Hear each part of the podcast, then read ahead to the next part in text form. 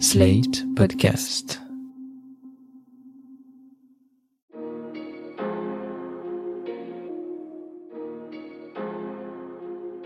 Bonjour et bienvenue dans Le Monde Devant Soi, le podcast d'actualité internationale de Slate.fr. Je suis Christophe Caron et je suis en compagnie de Jean-Marie Colombani, directeur de la publication de Slate. Bonjour Jean-Marie. Bonjour Christophe. Et d'Alain Frachon, éditorialiste au Monde et spécialiste des questions internationales. Bonjour Alain. Bonjour Christophe. 16e jour de guerre aux portes de l'Europe. Si Kiev continue de résister, l'étau russe se resserre sur la capitale ukrainienne tandis que l'armée de Vladimir Poutine continue sa lente progression sur les différents fronts ouverts. Le siège de Mariupol se poursuit, Odessa est désormais dans le viseur et les multiples négociations entre Kiev et Moscou, dont les diplomaties viennent de se rencontrer en Turquie, ne parviennent à aucun accord stable. Au niveau international, la pression continue sur la Russie, particulièrement au niveau économique. Les 27 de l'Union européenne sont actuellement réunis en sommet à Versailles, nous allons en parler, mais d'autres pays tentent eux aussi de faire entendre leur voix, la Turquie, que je viens d'évoquer, et bien sûr la Chine. Jusqu'à maintenant, on l'a dit ici, Pékin joue un numéro d'équilibriste, lié d'une part amicalement à la Russie et de l'autre à l'Occident par de nombreux intérêts commerciaux. Jean-Marie, pour commencer, j'aimerais qu'on voit ensemble comment il faut lire la position chinoise dans cette crise majeure. Est-ce qu'on peut parler de soutien tiède, de neutralité embarrassée? C'est difficile à, qualifier. Vous disiez que la Chine était amicalement liée à la Russie, elle est stratégiquement liée à la Russie parce qu'elle a passé un accord qui ne date pas d'aujourd'hui. C'est un partenariat stratégique et au bout de la route d'ailleurs, si euh, Poutine continue dans la voie qu'il a choisie, il va se retrouver en position d'obligé de la Chine, ce qui est quand même un paradoxe pour quelqu'un qui voulait rétablir la grandeur de la Russie. Mais enfin, ça fera partie des bilans de, cette opération. Et vous disiez aussi commercialement euh, lié, le principal partenaire commercial de la Chine, c'est l'Union européenne. Et donc, ça n'est pas la Russie qui est euh, assez loin dans, ce classement. Ce ne sont pas non plus les États-Unis, c'est l'Union européenne. Donc voilà les contraintes dans lesquelles se déploie la Chine. Ce qui est paradoxal, c'est que on pouvait attendre de la Chine de Xi Jinping, compte tenu de ce qu'ont été ses réactions et compte tenu des liens qu'elle a avec l'Ukraine. Elle envoie de l'aide humanitaire en Ukraine. On pouvait s'attendre à ce qu'elle se positionne très vite comme médiateur. Elle ne le fait pas. Et donc, euh, elle fait prévaloir pour le moment son lien stratégique avec la Russie.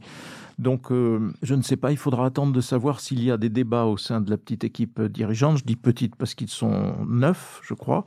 Mais on demandera tout cela à Richard Hartz, qui a écrit un formidable article sur Slate récemment là-dessus. On mettra le lien d'ailleurs dans la description de ce podcast. En tout cas, on attendait de la Chine qu'elle utilise cette position pour se poser d'entrée de jeu en médiateur, et elle ne le fait pas, donc s'il y a une part d'inconnu, et qui laisse penser que pour le moment, le lien stratégique avec la Russie l'emporte sur d'autres considérations. Je me permets de préciser, avant de vous passer la parole, Alain, que la Chine est aussi très liée commercialement à l'Ukraine, principalement pour ce qui est du blé.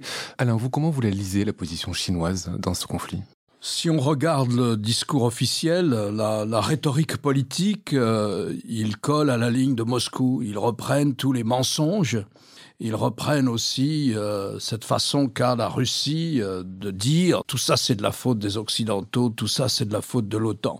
Donc ils reprennent cette rhétorique-là euh, pratiquement mot pour mot d'ailleurs. Tout est de la faute de la tension que les Occidentaux auraient fait peser sur, sur la Russie dans l'affaire ukrainienne. Ensuite, la Chine, elle a beaucoup investi non seulement en Ukraine, mais aussi euh, dans l'Asie centrale. C'est par là aussi que passe son grand projet d'investissement extérieur, euh, les routes de la soie. La Chine, c'est aussi un pays qui défend farouchement le principe de l'intégrité des frontières et de la souveraineté des pays, y compris, a-t-elle dit, en ce qui concerne l'Ukraine. Donc on sent qu'elle est embarrassée. Avec une question clé que pose très bien Richard Hartz dans l'article de Slate, c'est est-ce que Xi Jinping savait Qu'est-ce que lui avait dit Poutine? Sans doute Poutine lui avait dit qu'il allait faire quelque chose. Sans doute Poutine lui avait-il dit, vous verrez, c'est quasiment une affaire intérieure russe et on changera le pouvoir à Kiev, mais il n'y aura rien d'autre. Parce qu'ils s'étaient rencontrés une vingtaine de jours avant le début du conflit, dans le cadre des Jeux Olympiques. Xi Jinping et Poutine s'étaient parlé longuement et avaient d'ailleurs repassé des accords, resserré leurs liens. C'est-à-dire qu'ils ont fait une déclaration qui est une déclaration très importante où ils resserrent leurs liens politiques et ils resserrent cette espèce de front idéologique ouvert, politique idéologique ouvert, anti-occidental, de manière très claire. Donc voilà, c'est un allié tiède. Après, il y a la question qui va se poser, c'est admettons que l'Union européenne, admettons que l'Europe arrête d'acheter du gaz et du pétrole en Russie, qui sont les sources du financement de la guerre de Poutine. Donc admettons qu'il y ait une sorte, peut-être pas d'un embargo immédiat, mais que petit à petit, l'Europe se dégage de cette dépendance à l'égard de la Russie de Poutine. Est-ce que la Chine va compenser? Ça, c'est la question. Mais moi, je peux vous donner la réponse. Elle compensera sans doute, elle a déjà commencé un peu à le faire, mais pas au même prix. Les Chinois ne feront pas de cadeaux les Chinois ont passé des accords avec les Russes lorsque l'Union européenne a pris des sanctions au lendemain de l'annexion de la Crimée par la Russie. Nous avons pris des sanctions, nous les Européens. Et à ce moment-là, les Russes ont dit mais ça n'a aucune importance, les sanctions, on va compenser en vendant à la Chine. Et d'ailleurs, on a enfin conclu un accord avec eux sur les investissements nécessaires pour un oléoduc et un gazoduc qui reliera les champs de Sibérie aux grandes villes de Chine. Oui, certes, vous avez passé un accord, mais cet accord était en négociation depuis 15 ans et les Russes ne voulaient pas le prix que leur proposaient les Chinois. Ils ont été obligés d'accepter les prix chinois. Et là, ça sera la même chose. Donc on a un partenaire qui est très embarrassé, mais qui au moins sur le plan politique défend la ligne russe. De manière un peu naïve, j'ai quand même l'impression que seule la Chine peut faire entendre raison à Vladimir Poutine. Est-ce que vous savez si les Occidentaux sont en discussion avec la Chine pour agir de concert sur Vladimir Poutine? Est-ce que c'est quelque chose qui peut se faire, qui peut s'imaginer? La Chine serait prête à, jouer le rôle de médiateur ou a des moyens de pression sur Vladimir Poutine. On peut même dire qu'en ce moment, petit à petit, l'évolution des choses depuis plusieurs années place la Russie dans un rôle d'obligé à l'égard de la Chine, mais elle ne veut pas le faire elle ne le fait pas pour le moment. Soit parce qu'elle n'est pas habituée, soit parce qu'elle ne sait pas comment faire. Il y a peut-être aussi des débats à l'intérieur du pouvoir chinois. Ce qui pour le moment réunit la Chine et la Russie, comme le disait Alain tout à l'heure, c'est l'idéologie anti-occidentale. Et donc c'est l'idée que les, régimes, entre guillemets, autoritaires doivent prévaloir sur les régimes démocratiques, en tout cas doivent imposer sur le plan international leur vision des choses. Il faut sortir de, au fond de ce qui a été établi en 1945 avec euh, l'ONU, qui était basé quand même sur un corpus de valeurs qui sont des valeurs de, la démocratie euh, occidentale. Ça, c'est une première chose. L'autre point qui les rapproche, c'est l'idée que l'Occident est en déclin et que les États-Unis notamment sont en déclin. Et là, on ne peut pas ne pas se souvenir que par deux fois, cette analyse a été juste. Elle a été juste quand Barack Obama a refusé d'intervenir contre Bachar el-Assad après l'utilisation par ce dernier d'armes chimiques, alors qu'il en avait lui-même fait une ligne rouge. Rappelez-vous, la France de François Hollande voulait cette intervention et Barack Obama avait retiré le tapis euh, sous les pieds des Européens. Et de là, s'en est suivi presque immédiatement l'intervention russe en Syrie, avec les dégâts euh, d'ailleurs humains que l'on sait maintenant. Et de la même façon, la guerre en Ukraine, euh, contre l'Ukraine, se déclenche quelque temps après euh, Kaboul et quelque temps après le, fiasco, le retrait catastrophique des Américains d'Afghanistan. Donc euh, on ne peut pas mieux expliciter l'idée que de cette faiblesse, il faut tirer aussitôt un avantage et donc offensive contre l'Ukraine. Et je pense que la Chine aussi partage cette analyse. C'est peut-être ce qui la retient et c'est peut-être ce qui fait qu'elle attend peut-être de voir comment les choses vont, vont évoluer. Mais en même temps, le pouvoir chinois est aussi assez opaque et on peut difficilement, euh, pour le moment, sortir de la lecture de leur communiqué officiel.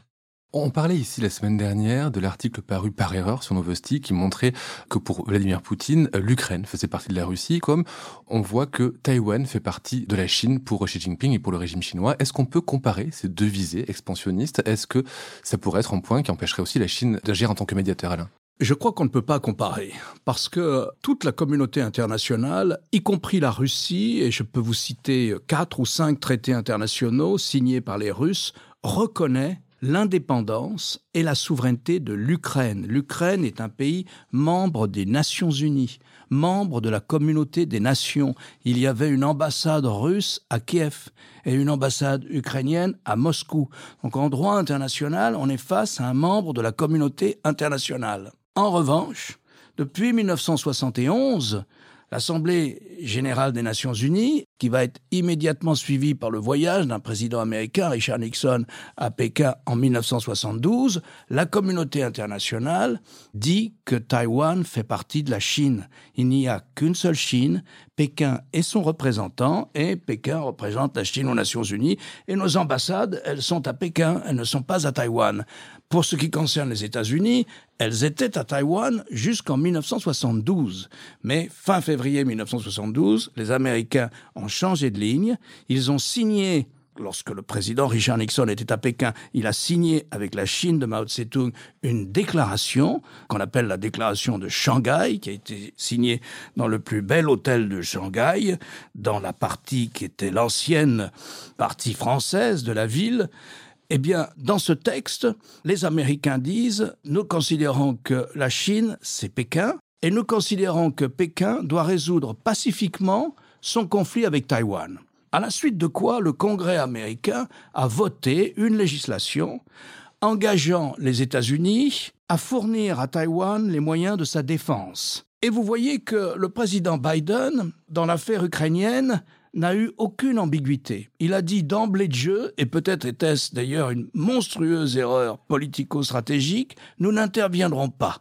D'entrée de jeu. Et certes, ils fournissent des armes, certes, ils financent le réarmement de l'Ukraine, mais ils ont dit d'entrée de jeu, nous n'interviendrons pas.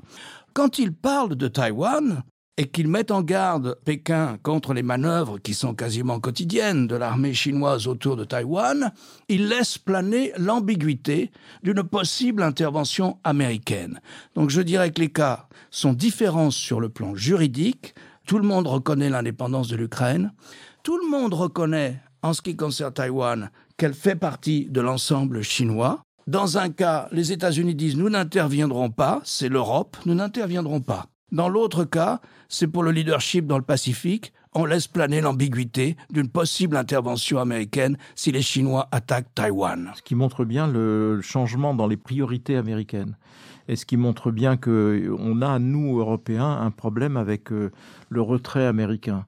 Et pour poursuivre dans ce que disait Alain, peut-être euh, parce que vous vous souvenez que la séquence, c'était les, États-Unis étaient très tôt prévenus de ce qui allait se passer. Ils ont alerté l'opinion très vite, ils l'ont alerté très fort en pensant que cette alerte allait jouer comme un effet de dissuasion, alors que la dissuasion aurait peut-être dû être eh bien, puisque l'Ukraine est menacée, nous allons envoyer euh, quelques avions euh, de guerre euh, sur l'aéroport de Kiev, une présence fut-elle symbolique, ne serait-ce que pour prévenir. Ça n'a pas été le cas. Donc on ne pouvait pas mieux signifier que Biden l'a fait, le retrait américain, y compris le retrait américain d'Europe. C'est pas parce que on déploie quelques moyens en Pologne ou dans les pays baltes ou, ou en Roumanie que les choses fondamentalement changent. Donc c'est ça qui est, je pense, au cœur aussi de la situation actuelle.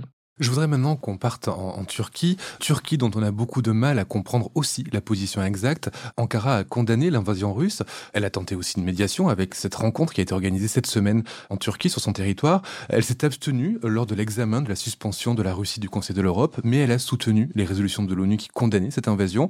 D'un côté, elle ferme les détroits. Bon, elle est obligée euh, légalement, mais pas son espace aérien. Et puis, il y a ces drones turcs utilisés sur le terrain par les Ukrainiens.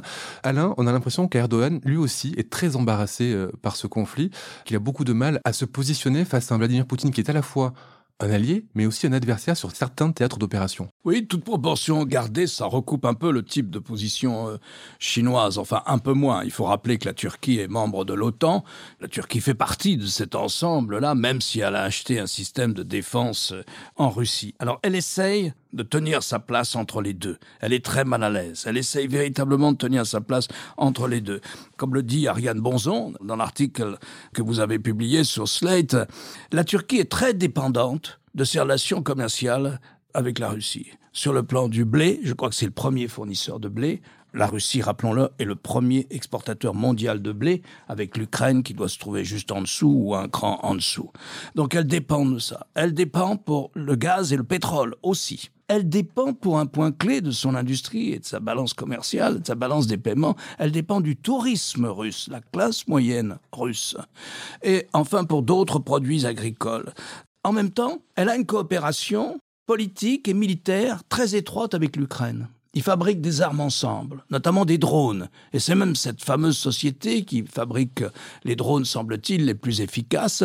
Elle est présidée d'ailleurs par le gendre de Erdogan. Donc c'est quasiment une affaire de, de famille.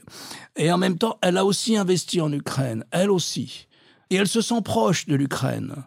On voit qu'Erdogan est obligé de naviguer à vue. Il y a les élections qui s'annoncent. L'économie est en très mauvais état. L'inflation est à 54%. Donc vous imaginez les coupes dans le pouvoir d'achat de la population. Si on se fie au sondage, Erdogan est mal parti en 2024. Et donc, il ne veut pas de rupture économique avec la Russie. Et en même temps, ils font quelquefois des choses ensemble sur le plan international, mais ces dernières années, ils ont la plupart du temps été dans des camps opposés. Que ce soit en Syrie ou au Karabakh, par exemple En Syrie, au Karabakh, ou bien en Libye aussi. Voilà, c'est une position d'équilibriste avec en perspective les élections en 2024 qui s'annoncent pas très bien pour Erdogan.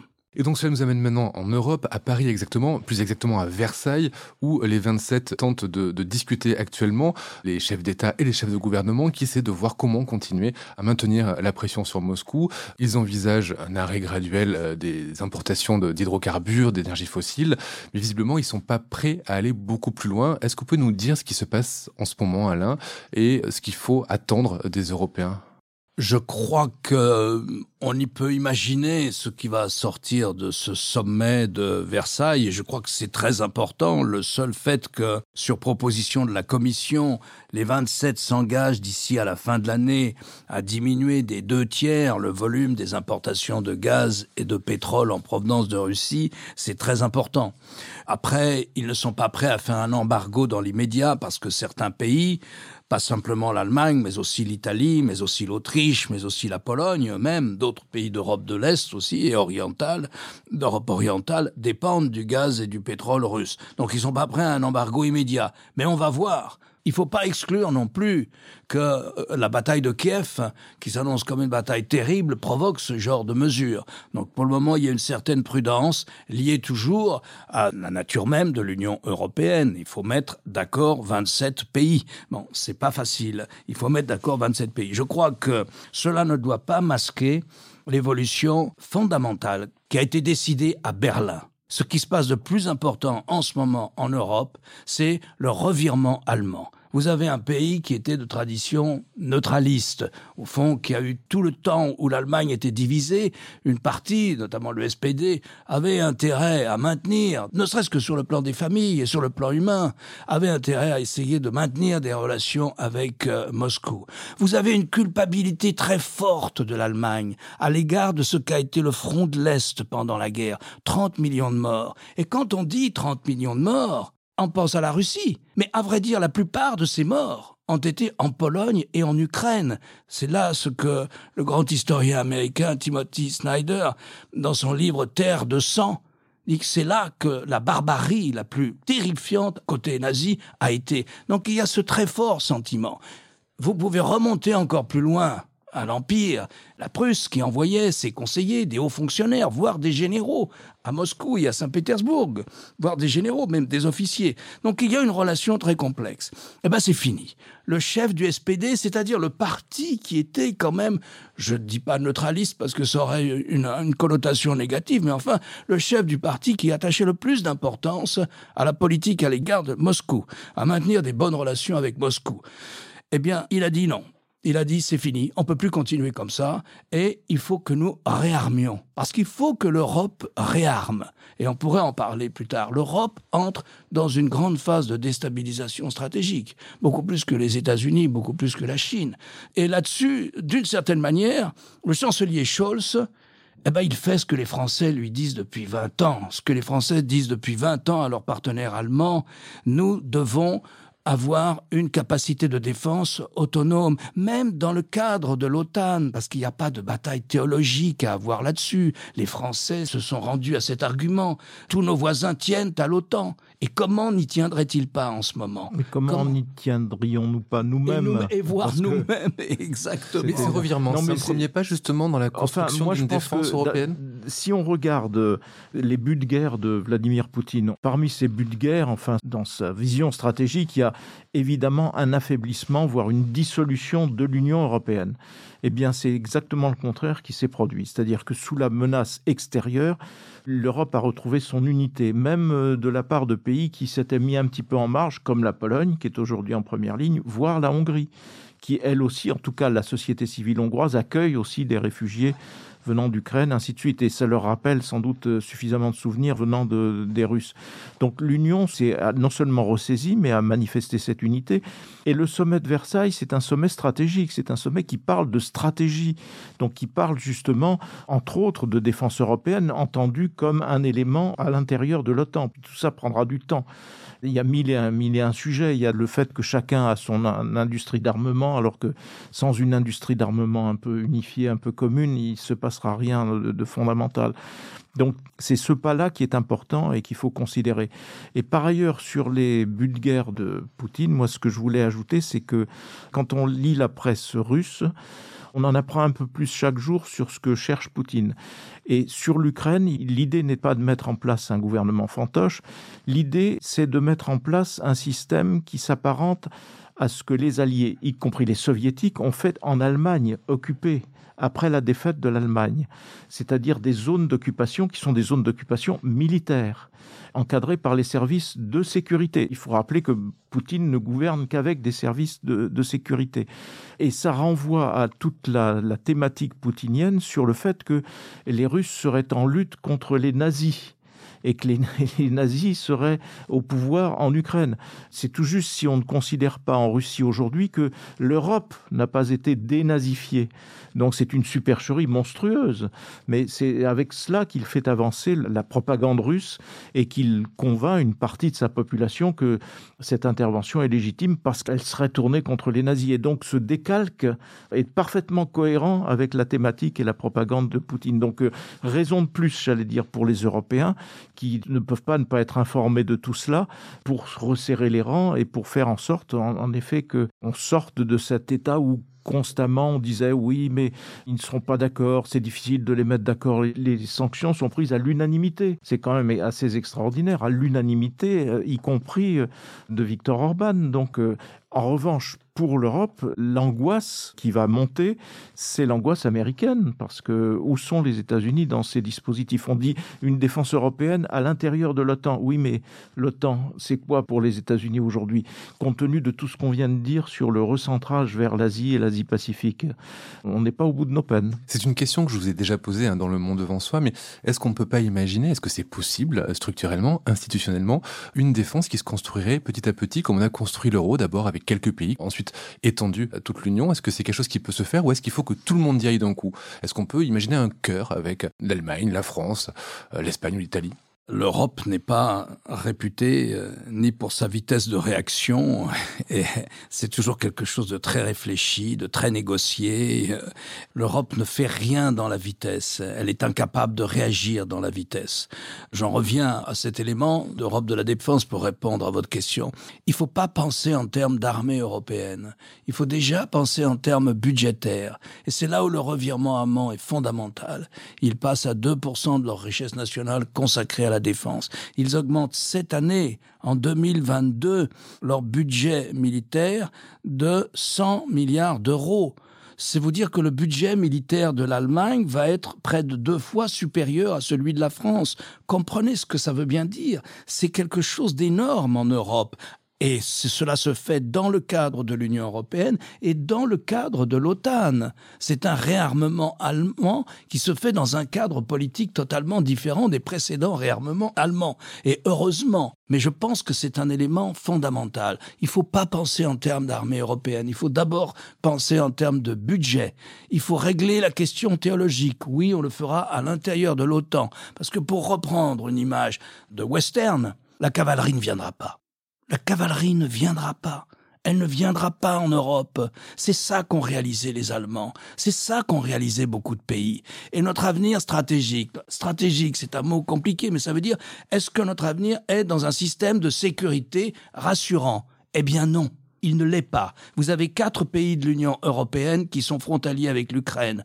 On ne sait pas ce qui va se passer en Ukraine. Est-ce qu'il y aura un pouvoir russe agressif? Est-ce qu'il y aura un pouvoir euh, russe d'occupation, comme tel que le décrivait Jean-Marie, qui se maintient au pouvoir dans une population hostile grâce à ses services de sécurité?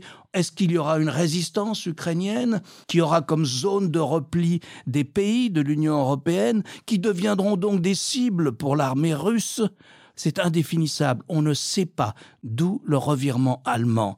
La cavalerie ne viendra pas. C'est ça qui change en Europe et c'est ça qu'il faut se mettre dans la tête pour imaginer le paysage de notre sécurité dans les années à venir. Le paradoxe, c'est que ce paysage était balisé au temps de l'Union soviétique et qu'il y avait eu des accords entre blocs qui garantissaient la sécurité des frontières, qui reconnaissaient les frontières toutes choses que Poutine a envoyé promener. D'abord en commençant par la Géorgie, puis euh, la, Crimée, puis maintenant l'Ukraine, et ainsi de suite. C'est ça le grand paradoxe historique qui montre que Vladimir Poutine est vraiment dans autre chose. Quoi. Il est dans une espèce de mythe euh, personnel où il se voit comme le grand continuateur des tsars, etc. Alors peut-être subira-t-il le sort de certains tsars maintenant. Pour finir, Jean-Marie, un mot de la France. C'est assez inédit de voir à quel point une question internationale peut influencer une campagne. Je crois que ça n'est jamais arrivé dans l'histoire de la cinquième d'avoir une problématique internationale qui pèse autant sur les débats. Cette crise profite évidemment au président Emmanuel Macron, on le voit dans les sondages. Mais est-ce que selon vous, les candidats qui ont affiché une certaine proximité avec Poutine vont le payer dans les urnes? Pas tous. Par exemple, Marine Le Pen est assez à l'abri de cela, alors même qu'il y a cinq ans, elle avait fait de sa visite à Poutine un marqueur. Et rappelez-vous les photos de Marine Le Pen, tout émue, presque tremblante devant euh, Vladimir Poutine, tremblante au sens euh, ému de voir euh, son idole presque, puisque c'est un modèle pour les extrêmes droites. Elle s'est un petit peu distancée, elle s'est même clairement distancée de l'intervention militaire russe en Ukraine donc elle, elle est stable. En revanche, euh, Zemmour, lui, euh, paye sa proximité, ses éloges et surtout les mots qu'il a eus euh, assez glaçants sur les réfugiés. En revanche, Jean-Luc Mélenchon n'est sanctionné d'aucun recul. Mais est-ce qu'on peut comparer les positionnements? Mélenchon, c'est classique à l'extrême gauche parce qu'il y a à la fois un mélange de pacifisme et d'anti-américanisme. Et les deux mêlés font que euh, on est contre l'OTAN parce que le diable est toujours à Washington et ainsi de suite. Donc ça, c'est une position classique de l'extrême gauche et au fond, le score actuel dans les sondages de Mélenchon est le score presque traditionnel de l'extrême gauche en France. En revanche, pour Emmanuel Macron, c'est évidemment un double effet. Premier effet, c'est ce que tout le monde appelle l'effet drapeau, c'est-à-dire une situation où on est quasiment en guerre ou proche de la guerre et où donc le réflexe est naturel est de se rapprocher du président de la République, comme ça l'a été pour d'autres présidents, sauf que pour d'autres présidents, c'était une flambée de popularité qui s'est ensuite dissoute assez vite, que ce soit François Mitterrand euh, ou François Hollande, etc. Là, on est quand même au seuil d'une élection, donc c'est ce qui change. À charge pour le président d'être à la hauteur de la gestion de la crise telle qu'on peut l'attendre. Et de ce point de vue-là, tout n'est pas complètement joué parce que imaginez par exemple qu'il y ait eu rapidement une médiation chinoise et que cette médiation chinoise est aboutie, on aurait comparé l'efficacité de la Chine avec le fait qu'au fond, Emmanuel Macron s'était fait balader par Vladimir Poutine à l'occasion de ses nombreuses euh, discussions en tête à tête, soit physiquement, soit au, téléphone. Mais en même temps, chacun a bien compris que, voilà, il est quand même, euh, comme dit le maire de Béziers, à la surprise générale, qui se souvient qu'il a été président de Reporters sans frontières, peut-être. Et qui prend des positions très, très étonnantes. Et qui dit, et qui dit euh, bah, finalement, Emmanuel Macron fait le job. En quoi il, euh, il reflète l'opinion générale, euh, générale du pays? Ça, c'est une première chose. L'autre chose qui renforce la position d'Emmanuel Macron, c'est que pendant cinq ans, il nous a parlé d'Europe. Et pendant cinq ans, les gens disaient, oui, au fond, cause toujours, mais les Allemands seront pas d'accord. De toute façon, euh, Orban veut sortir ou je ne sais quoi. Puis il y a eu le Brexit, ainsi de suite. Là, le discours européen de Macron pendant cinq ans prend tout son sens, toute sa pertinence et montre que, eh ben, il avait vu juste il avait vu juste et que, au fond, les idées françaises vont se concrétiser plus rapidement qu'on ne le pensait sous le poids de la menace extérieure. Donc ça, ça le renforce aussi euh, objectivement euh, de façon euh, qui le distingue en effet des autres candidats et c'est ce qui fait qu'il est aujourd'hui, je pense, en surplomb. Plus le fait que tout le monde est angoissé. D'autant que Vladimir Poutine a parlé du nucléaire. Et donc dans cette angoisse, on se dit, est-ce le moment de changer de l'attelage exécutif? Est-ce le moment de prendre un risque sur la personne qui va occuper cette fonction, alors même que l'essence de la fonction, l'essentiel, comme disait De Gaulle, est rempli par euh, Emmanuel Macron. Donc euh, c'est un argument de plus pour euh, dire ben, finalement on va garder en vue du second tour un bon vieux débat Macron-Le Pen auquel on est habitué, bien de chez nous, et puis on va évidemment garder le capitaine tel qu'il est aujourd'hui. Voilà un petit peu ce qu'on peut évaluer à ce stade. Comme disent les épidémiologistes, à ce stade on peut faire ce constat. Merci Jean-Marie. Avant de se quitter, je voudrais mentionner la présence dans le flux du monde devant soi d'un épisode hors série réalisé par nos camarades de PIC TV, le podcast consacré aux séries. Cette semaine, elle s'intéresse à la série de Volodymyr Zelensky, Serviteur du peuple, où on voit les débuts fictionnels d'un président finalement devenu bien réel. Merci Alain. Je rappelle votre chronique chaque jeudi dans Le Monde et sur le monde.fr. Merci Jean-Marie. Je rappelle quant à vous votre participation à l'émission politique chaque jeudi aussi sur France 24. Merci messieurs et à la semaine prochaine. Merci Christophe. Au revoir Christophe. Retrouvez le monde devant soi chaque vendredi sur slate.fr votre plateforme de podcast préférée.